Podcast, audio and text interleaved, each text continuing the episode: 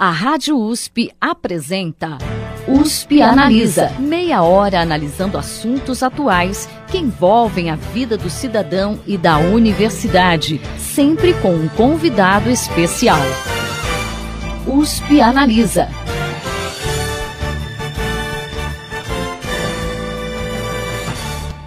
Para realizar sua pesquisa, todo pesquisador precisa ter noções de metodologia científica.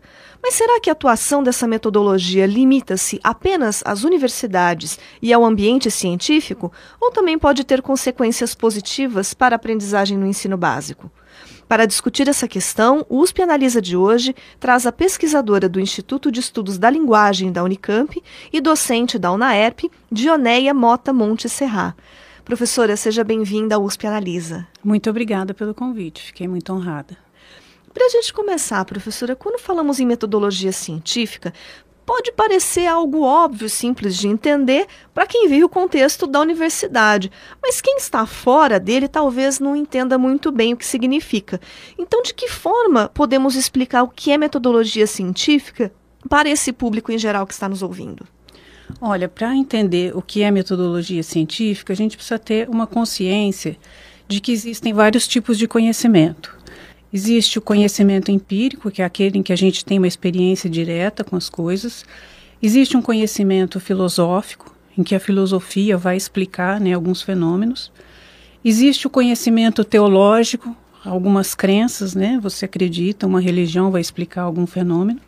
E existe o conhecimento científico, e o conhecimento científico ele é um conhecimento racional, sistemático, exato e verificável. E ele implica procedimentos de verificação, que são esses métodos né, que a gente vai aplicar para chegar em, em, determinadas conclusões. E uh, a ciência, ela promove a construção do conhecimento por meio do método científico, porque ele tem, ele, ela, ele vai trazer um crivo de verdade para aquele fenômeno que a gente está estudando. Para o público entender o que é metodologia científica, a gente pode pensar que método em grego significa caminho. É o caminho que nós vamos seguir para entender determinada realidade e chegar numa verdade, chegar numa conclusão. E de construir uma teoria por meio de um método científico, a gente também pode provar uma prática. Ele é verificável. Você pode fazer o caminho contrário e chegar lá na origem. Seria como se fosse, entre aspas, uma receita de bolo de como se fazer uma pesquisa científica, é, por exemplo. É isso, que vai dar um crivo de, ver, de verdade, né, de veracidade para aquilo que você está pesquisando. E a metodologia científica, ela é ensinada de alguma forma para alunos do ensino básico, porque a gente sabe que quando ele chega na universidade ele vai ter contato com isso. Mas antes, ele, ele recebe alguma informação sobre metodologia científica em algum conteúdo do ensino básico? Olha, para ser sincera, eu nunca pensei assim no meu caminhar profissional. O que eu penso, o que o contato que eu já tive relacionado à metodologia científica e ensino básico é a metodologia relacionada ao trabalho pedagógico com, os, com, com, o qual os professores vão desenvolver algum trabalho desenvolvido em sala, né? Qual é a melhor maneira de fazer o aluno aprender, né? Vamos trabalhar em grupo, vamos sair a campo, ver o fenômeno, depois vamos trazer para um laboratório, esse tipo de discussão. Agora, existem métodos adequados para que os alunos aprendam determinados conteúdos, né? É melhor seguir determinado método para matemática, que não é o melhor para história, geografia, enfim, né? São diferentes métodos. Agora, se, se nós formos pensar em metodologia científica no ensino básico, eu penso que não cabe ainda, porque a metodologia científica ela está relacionada ao raciocínio silogístico que é o raciocínio mais sofisticado que o, que o ser humano desenvolve. Uh, na metodologia científica, uh, nós partimos de alguma coisa abstrata, articulada a algum fato da realidade, para poder chegar a uma conclusão. E não sei se, se caberia para uma criança que ainda está em desenvolvimento, ainda está aprendendo a escrever, a ler, se ela teria capacidade de de relacionar uma coisa abstrata com alguma coisa concreta. Eu nunca pensei nisso, é uma coisa a ser pesquisada ainda. Mas, por exemplo, alunos do ensino médio ou do final do fundamental que já tem uma certa, interessante. É, uma certa noção, por exemplo, poderia ser interessante para eles, até para que eles não chegassem na universidade é, é, sem essa base. Sim.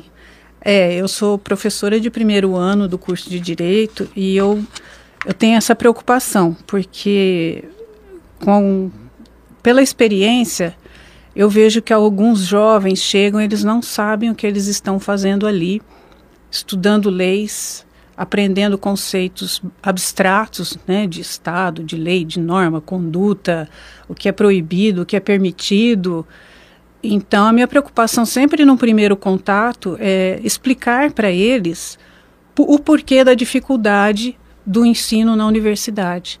Porque eles saem de de uma etapa em que eles trabalham com um conhecimento empírico, com coisas concretas, é, membros do corpo humano, pedaços da planta, estrutura do inseto, e aí eles partem, chegam na universidade, eles vão trabalhar com ideias, mas essas ideias articuladas a fatos.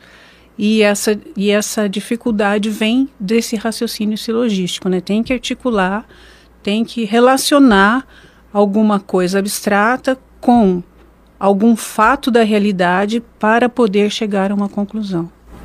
Se a gente tivesse isso no, no, no ensino mais básico, fosse uma coisa um pouco mais é, popularizada, a senhora acha que de repente a, a gente teria uma sociedade um pouco mais questionadora e capaz de refletir melhor sobre o que acontece no dia a dia do país? Olha, eu acredito que o fato uh, de nós tentarmos desenvolver uh, alunos, pessoas questionadoras, não está no conteúdo que nós passamos para ela. Ah, vou te ensinar a metodologia e agora você vai dar conta disso. Não. Eu acredito que uh, o cidadão questionador, o cidadão implicado na realidade em que ele, em que ele vive, né? Ele eu acho que ele vai desenvolver essa característica uh, não a partir do conteúdo que os professores passam, mas no modo como isso é passado para eles. Se o professor ministra uma aula sobre determinado conteúdo só para informar o aluno, bom, ele tem um aluno informado, um aluno né, que sabe, que domina determinado assunto. Agora, se o professor tem uma paixão por aquele assunto e ele consegue, além de informar o aluno, passar essa paixão, despertar no aluno curiosidade para que ele, por ele mesmo, ele vá buscar mais conhecimento, ele vá ler livros, ele vá sair perguntando, eu acredito que, que o objetivo a ser atingido ele ultrapassa a, a função básica do professor, que é de educar, de passar o conhecimento. Talvez então faltaria um melhor preparo por parte dos cursos de licenciatura, quer dizer, eles não necessariamente estão formando professores para ter essa postura de, de estimular o aluno em sala de aula, por exemplo. Eu acredito que. Bom, eu, eu ministro cursos de capacitação docente também. E eu tenho essa preocupação em chamar atenção para os acadêmicos que estão iniciando né, a carreira acadêmica, de não se preocuparem em passar uma educação bancária, só de diverter conteúdos. Olha, vocês têm que aprender isso, vocês têm que ver aquilo, mas é, de darem para os, os futuros alunos uma educação problematizadora. Né? Vamos, vamos pensar, né? lança hipótese, vai buscar solução, tenta chegar numa conclusão. E isso faz toda a diferença em, entre aquele aluno que obtém uma informação, então ele, ele tem conhecimentos pontuais de determinados assuntos, da educação em que ele obtém o conhecimento. Ele, ele tem aquele, ele obtém a informação, mas ele consegue relacionar áreas, relacionar conteúdos. Ele não fica uh, com aquele conhecimento estanque. Ah, eu sou ótimo nisso, uh, eu sei bem aquilo, né? Mas que ele consiga, porque a nossa realidade ela não é compartimentada. Essa compartimentação, essa, essa essa divisão de assuntos, né? Essa segmentação, ela decorre da didática, né? Para você ensinar melhor determinadas coisas, lógico, a gente tem que dar uma higienizada e, e, e, focar em determinados assuntos. Mas na realidade tudo isso é relacionado, né? E se a gente consegue relacionar assuntos, eles acabam ficando mais interessantes, como o assunto do congresso no final de setembro. Né? Foi relacionada a matemática com a metodologia científica. E isso não é uma novidade. Já desde mil, 1623, o Galileu Galilei falou que o universo não pode ser entendido sem que primeiro compreendamos a linguagem e o interpretemos, interpretemos os caracteres em que ele está escrito. Ele está escrito na linguagem da matemática. As coisas se relacionam. Quando a gente consegue relacionar, fazer essa relação, a gente consegue interpretar melhor os fenômenos. Aproveitando então, professora, que a senhora mencionou o Congresso Internacional em Metodologia Científica, né, que foi realizado agora no final de setembro e teve como tema pesquisa e fundamentos lógicos da matemática na metodologia científica. Então, de que forma mais específica os fundamentos da matemática se aplicam à metodologia científica? A ideia desse congresso, ela veio de uma pesquisa anterior. É, eu sou membro do ResearchGate e lancei uma eu faço um costumo escrever muito sobre assuntos de linguística e terminei meu pós-doutorado em neurolinguística e quis fazer uma uma associação, um estudo mais aprofundado sobre é, relacionar o estudo de Roman Jacobson é, dos eixos da linguagem. Ele coloca a língua em dois eixos, né, eixo paradigmático, eixo sintagmático, e ele deixa de lado a fala. E no meu pós-doutorado na Unicamp, no Instituto de Estudos da Linguagem, eu estudei uh, pessoas com lesão cerebral e eu, gost... e eu quis colocar uh, o discurso nesse, nesse estudo do Roman Jacobson. E eu lancei uma pergunta no ResearchGate, mas sem dar muitos detalhes da minha pesquisa. E alguns pesquisadores uh, se dispuseram a responder. Então, um professor da Califórnia deu algumas sugestões de caminho de pesquisa, de resposta né, para essa minha dúvida. Uh, só que ele trabalha com um método científico muito diferente daquilo que eu conhecia. Então eu, eu teria que estudar muito, estudar o método dele para poder achar um caminho. Um outro pesquisador de Dubai, um engenheiro, uh, se colocou à disposição também, mandou uns links, mandou exemplo, mandou um artigo, mas mesmo assim eu não tinha conseguido achar um caminho. E fui e colocava a pergunta de novo, e às vezes colocava mais algum elemento, mais alguma dica, sem mostrar tudo. E uh, esse, esse, professor convidado do Congresso de Setembro, é, ele é matemático, e engenheiro biomédico, ele se dispôs e até o que me surpreendeu muito, né, ver uma pessoa altruísta nesse meio, né, as pessoas, né, ficam muito reservadas. Ele falou: "Eu vou te ajudar, pode começar a fazer as perguntas". E nós durante dois meses e meio eh, trocamos mensagens de e-mail e conforme eu ia desenvolvendo, ele ia respondendo. E chegou num determinado momento, eu falei: "Professor, eu quero entender a estrutura, expliquei o que, que eu queria entender. Ele, eu preciso ler livros de matemática que me expliquem, mas não me interessam as equações, me interessam a, a estrutura, o como isso é desenvolvido. E ele me passou links de livros uh, de universidades da Inglaterra, de universidades dos Estados Unidos, apostilas, artigos científicos, artigos dele. E eu, durante um mês, eu li todo esse material e falei, professor, já li tudo.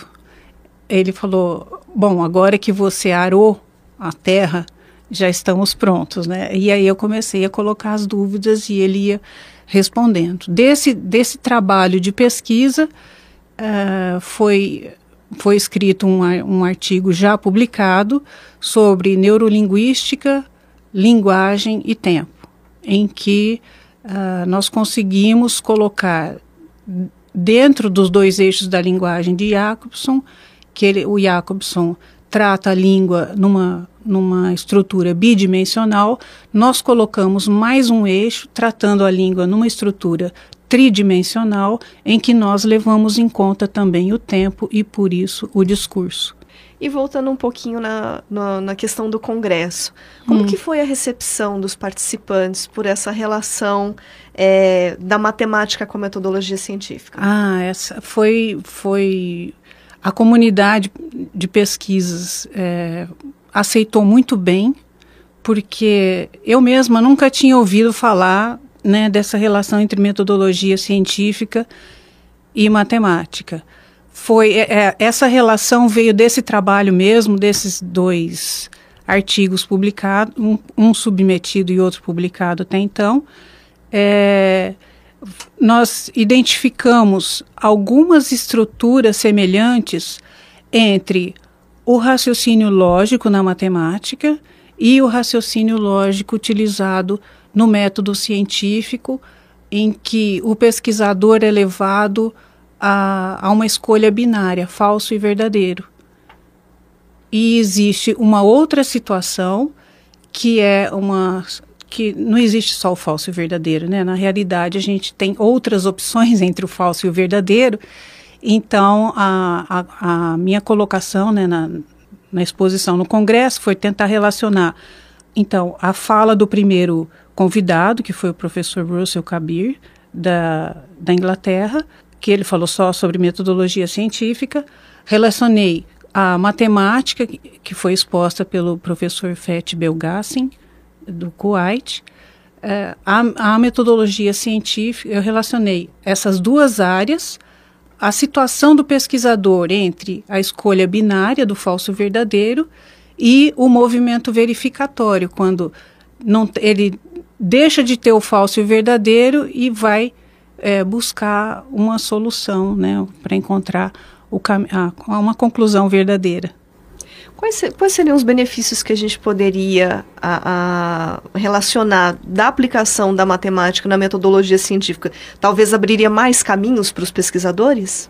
A matemática ela traz a certeza, né? A matemática, uh, segundo a palestra do professor Russell Kabir, é, ela é bem mais perceptível na metodologia quantitativa, né, quando usa a estatística para trazer uma melhor decisão, uma conclusão mais razoável, mais confiável. Tá certo. Voltando um pouquinho ao contexto da, da aprendizagem, é, nas suas pesquisas a senhora também trabalha com a parte de letramento, Sim. né, e um pouquinho de leitura também. Assim como conhecimento e metodologia científica, né, seria interessante, né, que os alunos tivessem antes de chegar à universidade, mas o estímulo à leitura é fundamental para a formação de um pensamento crítico nos estudantes. Que falta para a gente ter um estímulo maior dos estudantes à leitura, seja pela própria escola ou pela família? Olha, a leitura é importantíssima. Né? Isso já vem de vários estudos científicos. É, para construir um pensamento crítico é, é necessária a leitura e essa, esse conhecimento todo uh, da pessoa que lê bastante é reproduzido na fala e na escrita.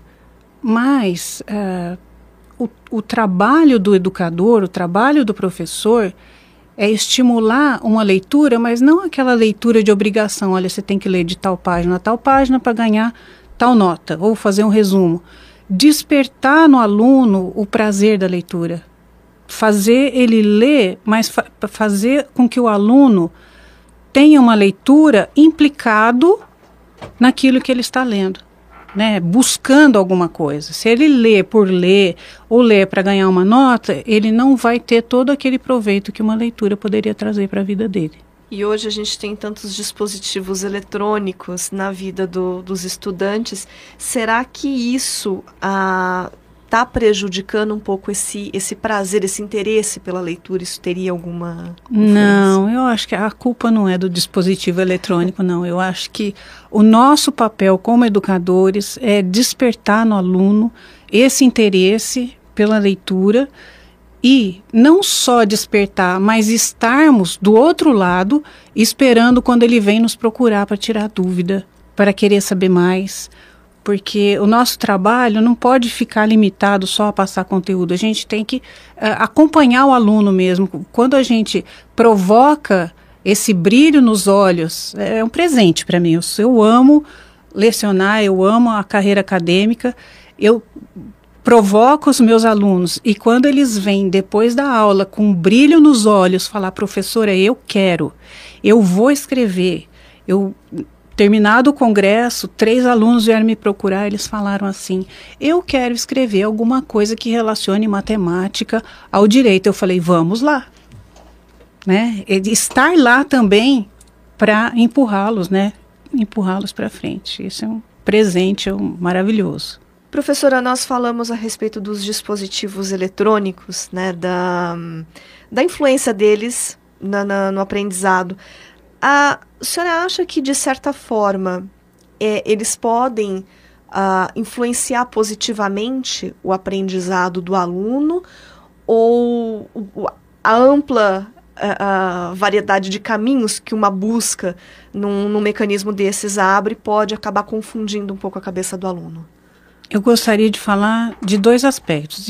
Podemos falar assim ilimitadamente sobre isso, mas eu gostaria de pontuar dois aspectos. Primeiro, uh, os dispositivos eletrônicos eles trazem muitas opções. Uh, eles vão abrindo o conhecimento. Você está ali pesquisando um texto, aí aparece um link, aí você vai ver o link. Quando você vê, você já nem sabe onde você está, né? Já saiu muito, tem que voltar. É, quanto a esse aspecto, o aluno uh, vai se sair melhor se ele sabe procurar. Então, se ele tem uma base de conhecimento que dê a ele um, segurança nesse caminho, ele vai se sair melhor do que aquele aluno despreparado que só vai pegando, pegando, pegando informações e tentando colocar no texto. E volto a dizer, é o papel do professor ajudar a ensinar, né? Como escolher, que caminho escolher, né? Que tipo de de, de informação ele tem que descartar e quais ele tem que levar em conta. Ou seja, o professor hoje ele seria muito mais um tutor do sim, que um transmissor de sim, conteúdo. Sim. Tá certo, professora. Bom, gostaria de agradecer aqui a participação da da pesquisadora do Instituto de Estudos da Linguagem da Unicamp e docente da UNAERP, Dioneia Mota Monte Serra. Professora, muito obrigada pela sua participação muito nos obrigada, Penaliza. Eu que agradeço. Nosso tempo, infelizmente, terminou. Os Penaliza de hoje fica por aqui. Até a próxima semana.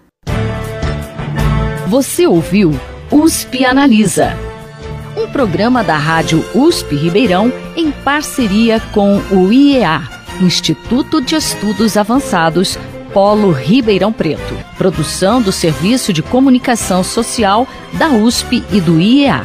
Coordenação Rosimeire Talamone. Apresentação Thaís Cardoso.